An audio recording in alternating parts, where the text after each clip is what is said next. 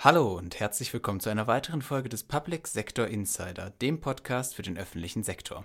Mein Name ist Sven Rudolph und diese Woche sprechen wir mit Thomas Liebel, Bundesvorsitzender vom BDZ, Deutsche Zoll- und Finanzgewerkschaft, über zukünftige Aufgaben des Zolls und seiner Angestellten. Daneben recherchieren wir, was bei der Baumplanung in einer Stadt zu beachten ist und kommentieren Taiwans technologische und sicherheitstechnische Lage.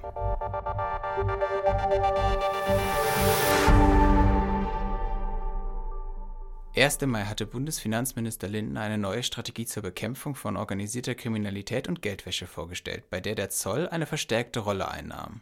Wir haben mit Thomas Diebel über die zukünftigen und gegenwärtigen Herausforderungen für den Zoll und seine Angestellten gesprochen. Die Fragen stellte Marco Feldmann. Ja, Herr Liebe, Sie sind ja noch relativ frisch äh, Bundesvorsitzender des BDZ. Sie waren ja vorher stellvertretender Bundesvorsitzender. Äh, Dieter Davis war ja jahrzehntelang oder jahrelang äh, Bundesvorsitzender. Ähm, was steht jetzt auf Ihrer Agenda? Also sowohl als neue Punkte, aber vielleicht auch, was man sozusagen vom Amtsvorgänger rein thematisch, inhaltlich noch übernimmt. Seit dem Amtsantritt von Dieter Teves damals 2014 hat der Zoll äh, und äh, das, was wir darstellen, ordentlich an Bekanntheitsgrad dazugewonnen. Äh, das ist nicht nur aufgrund ähm, der Erweiterung von Kompetenzen, Befugnissen des Zolls so der Fall, sondern insbesondere auch, weil der BDZ dazu beigetragen hat, den Zoll in der Politik bekannt zu machen. Daran möchte ich ähm, anknüpfen, daran wird unsere Organisation weiter festhalten, denn diejenigen, die über die Rahmenbedingungen der Beschäftigten entscheiden, über den äh, gesetzlichen Auftrag des Zolls, sitzen nun mal in der Politik und äh, da ist es dringend erforderlich, hier weiter äh, Fuß zu fassen und unser Netzwerk weiter auszubauen. Auf der anderen Seite nehmen wir den BDZ in einen neuen Zeitalter mit rüber. Das heißt, wir müssen uns, was unser Informationsangebot angeht, digitaler darstellen, mehr über Social Media verknüpfen. Äh, aber es ist wichtig, dass wir nach wie vor alle Medien nutzen, denn äh, wir bedienen innerhalb des BDZ etwa 25.000 Mitglieder aus allen Altersgenerationen junge Beschäftigte, Beschäftigte mittleren Alters äh, und äh, Pensionäre. Und da muss man auch verschiedene Medien setzen. Und mir ist wichtig, dass wir hier den Wandel in die digitale Welt sozusagen jetzt schleunigst vorantreiben. Zu Ihrem Gegenüber, also zur Zollverwaltung, äh, zwei Fragen. Zum einen, was ist sozusagen aus Ihrer Sicht eine Zielzahl an Personalstellen? Und zweite Frage, nachlassendes Interesse überhaupt an der Beschäftigung im öffentlichen Dienst egal jetzt ob im Beamtenverhältnis oder als Tarifbeschäftigter. Ähm, was braucht es sozusagen aus Ihrer Sicht, aus gewerkschaftlicher Sicht? Ähm, Stichwort Nachwuchsgewinnung, aber auch Personalbindung. BDZ hat erfolgreich sich dafür eingesetzt, dass äh, seit 2019 15.000 neue Stellen beim Zoll insgesamt geschaffen werden. Das heißt, ähm, es ist eine enorme Aufgabe, was äh, wir leisten müssen, um Personal zu gewinnen weil Stellen bekanntlichermaßen äh, alleine arbeiten nicht. Und es ist richtig, dass wir auch als Zollverwaltung einem Fachkräftemangel, einem überschaubareren Bewerberinnenmarkt ähm, die, als die Jahre zuvor unterliegen. Das heißt, ähm, wir spüren sehr hart, dass die Bewerberzahlen äh, beim Zoll zurückgehen von 2022 auf 2023, 30 Prozent weniger äh, Bewerber als 2022. Und äh, der Trend hält an. Das heißt, wir müssen äh, dringend ähm, in Zusammenarbeit mit dem Zoll, mit dem BMF äh, darauf einwirken, dass die Rahmenbedingungen, berufliche Rahmenbedingungen, Fortkommensmöglichkeiten, Vereinbarkeitsmodelle Beruf und Familie attraktiver werden, denn nur so gelingt es, äh, eine Antwort auf den demografischen Wandel zu bekommen. Sie haben mich gefragt, nach wie viele Stellen fordern wir on top wenn man mal so zusammennimmt, äh, die Herausforderungen äh, Zollfahndung ähm, im komplexeren äh, Bereich der Bekämpfung von organisierter Kriminalität, den steigenden Warenumschlag an den internationalen See- und Flughäfen, den wir jetzt seit der Pandemie schon wieder übertroffen haben, ähm, andere Aufgaben wie Bereich Finanzkontrolle, Schwarzarbeit, so halten wir neben den 15.000 Stellen, die äh, uns bis 2029 zuerkannt werden, an einer Größenordnung von plus 5.000, also insgesamt 20.000 fest. Das war unsere Forderung schon vor fünf Jahren. Also es darf durchaus nochmal 5.000 mehr sein. Der Bundesfinanzminister Christian Lindner hat ja kürzlich vorgestellt, eine Strategie zur besseren Bekämpfung von organisierter Kriminalität und Geldwäsche durch den Zoll. Wie bewerten Sie das? Was ist aus Ihrer Sicht die wichtigste der vorgestellten Maßnahmen? Und vielleicht noch als Ergänzungsfrage, gibt es aus Ihrer Sicht irgendwas, was in diesem Konzept fehlt? Also der ähm, Minister hat den richtigen Ansatz gewählt, nämlich den Zollfahndungsdienst ähm, innerhalb der Zollverwaltung ähm, mit anderen Einheiten wie Finanzkontrolle, Schwarzarbeit äh, stärker zusammenzuführen. Das heißt, ähm, die Erfahrungswerte zu bündeln, die Ermittlungsbekämpfung angesichts der geringen Ressourcen, die wir dort einsetzen, ähm, stärker zu vernetzen und diesen Ansatz unterstützen wir. Es hätte dazu im Übrigen auch keinen Erlass gebraucht. Ähm, manchmal macht es einfach Sinn, wenn die Verantwortlichen in der Generalzolldirektion, die unterschiedliche Direktionen betreuen, einfach mehr miteinander reden bis hin äh, runter zu den operativen Kräften. Insofern begrüßen wir den Ansatz sehr und äh, auf der anderen Seite natürlich auch sehr äh, die Aussage des Ministers, den Zollverhandlungsdienst sogar personell zu stärken. Das heißt aber, wenn ich Sie richtig verstehe, Sie sind schon dafür, also folgend dem Konzept, äh, zu sagen, der Zollverhandlungsdienst, ich will nicht sagen, verliert an Eigenständigkeit, aber wird sozusagen noch mehr in den Zoll vielleicht integriert, in den, Rest, in den restlichen Zoll, bitte in Anführungszeichen, äh, als es bisher der Fall war. Das Zollkriminalamt mit seinem Zollfahndungsdienst ähm, macht es sich seit Errichtung und Integration in die Generalzolldirektion sehr schwer, sich ähm, insgesamt in den Zollverwaltungen äh, mit äh, einzubeziehen. Das sind zum Teil, das muss man so knallhart sagen, ähm, auch Führungsverantwortung, die da eine Rolle spielt. Es ist jetzt entscheidend, äh, auch mit diesem Erlass den Zollfahndungsdienst, der so ein Stück weit in die Isolation geraten ist der letzten Jahre, herauszuholen, zu stärken, ähm, in die moderne Zeit hinüberzuführen. Das heißt im Übrigen auch äh, mehr in Digitalisierung, in technische Ausstattung zu investieren und auch mal kritisch zu beleuchten, wo stehen wir. Da gibt es nämlich ähm, wenn man zum Beispiel an digitale Kommunikation denkt, dringenden Nachholbedarf bei der Fahndung. Und dazu hat der Minister auch ähm, in seinem Erlass entsprechende Aufträge erteilt, äh, bis hin eben zur Bündelung von Kompetenzen. Und äh, das kann man eigentlich nur unterstützen, weil, wie gesagt, der Fahndungsdienst die letzten Jahre sehr stark in die Isolation geraten ist. Und äh, ich bin froh, dass der Minister das jetzt auch erkannt hat und unsere Forderung hier aufgreift. Gibt es Punkte, wo Sie als Gewerkschaft sagen, das hätten wir uns noch gewünscht, das fehlt im Konzept? Ich hoffe tatsächlich, dass äh, der Punkt den Zollverhandlungsdienst wieder mehr zur Bekämpfung von schwerer Schwerstkriminalität, mittlere Kriminalität und äh, organisierte Kriminalität äh, hinzuführen, denn das ist der eigentliche gesetzliche Auftrag, den die Zollverhandlung hat. Ähm, man müsste in diesem Konzept dringend mit betrachten, sind die sogenannten Kleinfallregelungen, das heißt Aufgriffe im Bereich der grenzüberschreitenden Drogenkriminalität beispielsweise, die von den Kontrolleinheiten Verkehrswege abschließend äh, behandelt werden, noch so zeitgemäß, dass wir hier dringend eine Neubewertung des Begriffs Kleinfallregelung vornehmen sollten. Ich gebe ein Beispiel. Zollfahndungsdienst wurde vor 20 Jahren mehr oder weniger in den Zollfahndungsämtern strukturiert. Damals hatten wir beispielsweise eine Kleinfallregelung dahingehend, dass bereits ähm, geringe Mengen an ähm, Rauschgift in den Kompetenzbereich der Zollfahndung äh, zu verorten sind.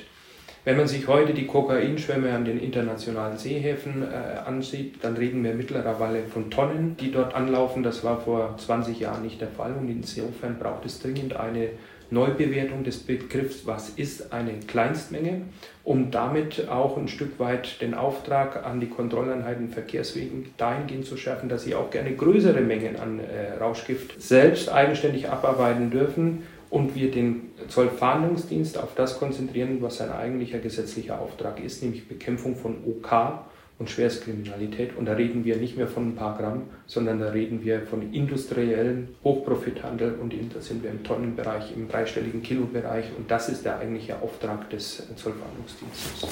Ich würde gerne noch einen anderen sozusagen Teil des Zolls äh, ansprechen, und zwar die Finanzkontrolle Schwarzarbeit, also FKS. Da gab es ja bisher immer Mindestprüfquoten. Ich gehe mal davon aus, dass ich bei Ihnen als Gewerkschafter da offene Türen einrenne, äh, wenn die jetzt abgeschafft werden sollen, oder? Das ist richtig. Das ist eine Forderung, die wir auch beim Minister platziert haben. Und die Abschaffung dieser Arbeitgeberprüfquote ist auf eine Initiative des BDZ zurückzuführen. Wir hatten vor wenigen Tagen nochmal auch die offizielle Antwort des Ministers bekommen, äh, in dem er auch dankenswerterweise diesen Vorschlag aufgegriffen hat. Es sorgt im Ergebnis für einen flexibleren Einsatz der sehr geringen Ressource, die wir in der Finanzkontrolle Schwarzarbeit haben, ohne dass man, ich sag mal, ähm, planwirtschaftlichen Prüfquoten hinterherjagt, um am Ende ein Jahresziel zu erreichen, das ähm, nicht den qualitativen Ansatz äh, verfolgt, den wir eigentlich in der Finanzkontrolle Schwarzarbeit haben, nämlich Schadenssummen aufdecken und organisierte Formen äh, der Schwarzarbeit äh, möglichst zu ermitteln. Herr Liebe, wir sagen ganz herzlichen Dank für das Gespräch. Ich habe zu danken. Bäume lassen eine Stadt gleich viel freundlicher aussehen und helfen zeitgleich auch noch der Umwelt. Aber was braucht es überhaupt, bis ein Stadtbaum tatsächlich steht? Und was zeichnet einen Stadtbaum überhaupt aus?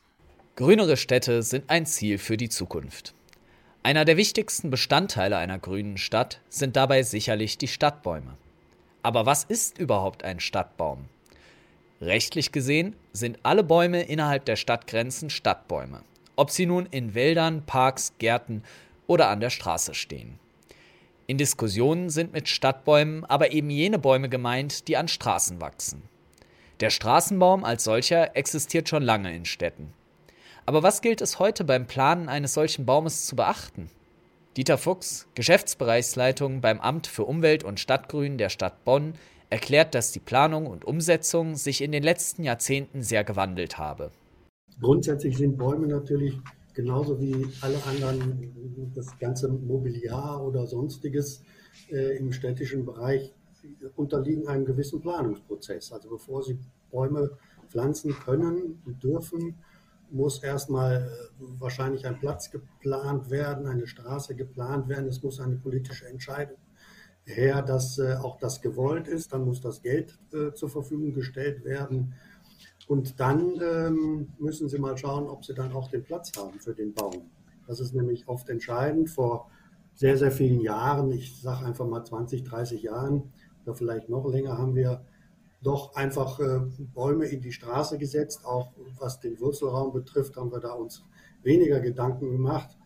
Und dann wuchsen die und wenn sie zu groß wurden, dann hat man sie einfach abgesägt äh, und pflanzen neuen. Das geht heutzutage überhaupt nicht mehr. Es ist also alles andere als einfach, einen jungen Baum an eine freie Stelle zu setzen, denn die Kriterien sind mehr geworden. Bei dem Ziel, eine möglichst langlebige Pflanze in die Stadt zu setzen, gilt es, viele Punkte zu beachten. Fast jede Stadt in Deutschland verfügt über die sogenannten Baumsatzungen, die die Pflege und Ansiedlung von Stadtbäumen genauer regelt. In dieser Satzung sind auch die Bestimmungen und Ausgleiche zur Abholzung von Stadtbäumen genauer festgehalten. Denn auch wenn die Abholzung, wie Fuchs erklärte, heute zu vermeiden ist, wird sie manchmal nötig. Spätestens ein toter Baum muss entfernt und ersetzt werden. Und hier ist die Krux.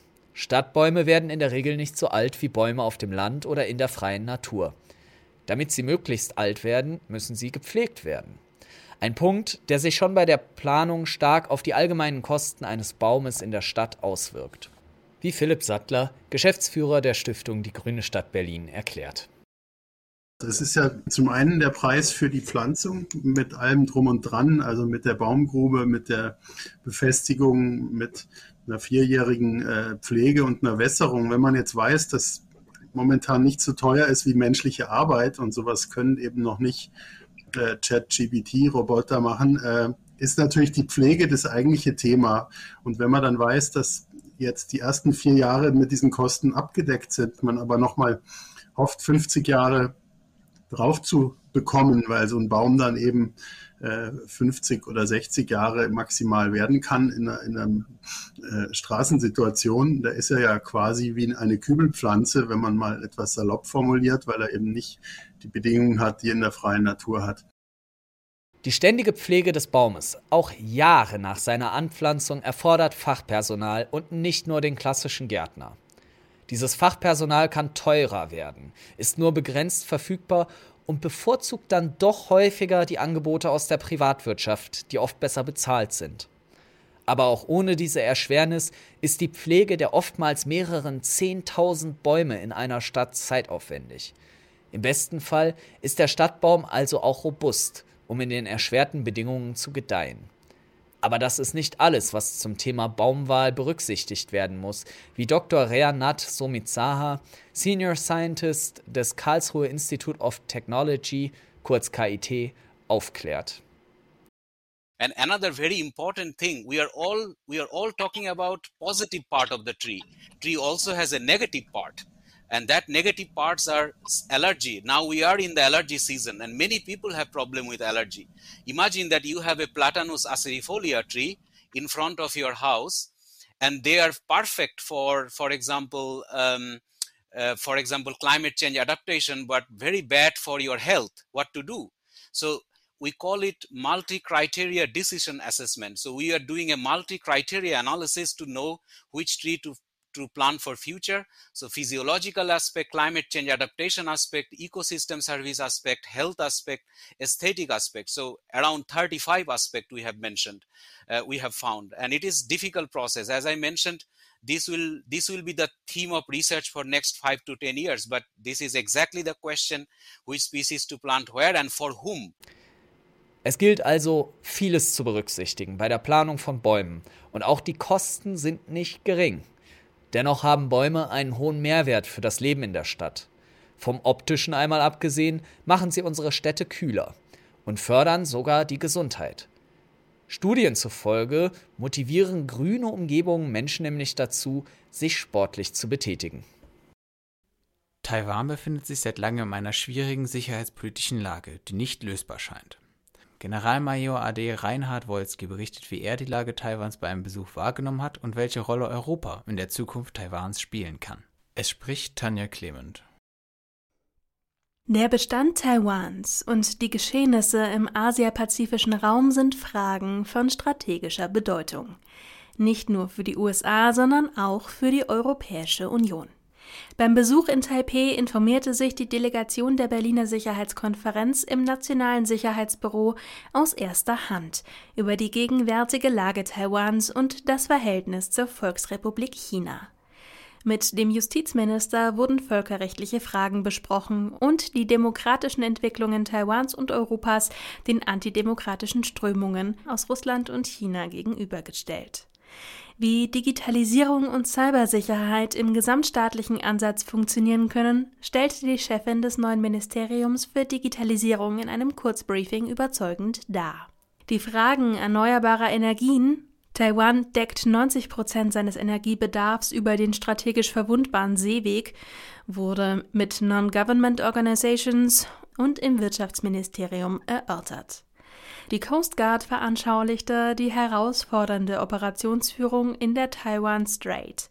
Höhepunkte waren die Gespräche mit dem Vizepräsidenten und dem Außenminister, die betonten, dass der Status quo zurzeit die einzige Möglichkeit sei, die Freiheit der Seewege und den bruchfreien Welthandel zu erhalten und einen Konflikt zu vermeiden.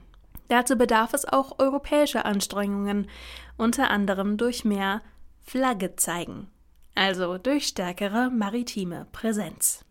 Damit sind wir dann auch schon wieder am Ende unserer heutigen Folge angelangt. Ich bedanke mich bei Ihnen fürs Einschalten und hoffe, Sie auch nächstes Mal wieder begrüßen zu dürfen.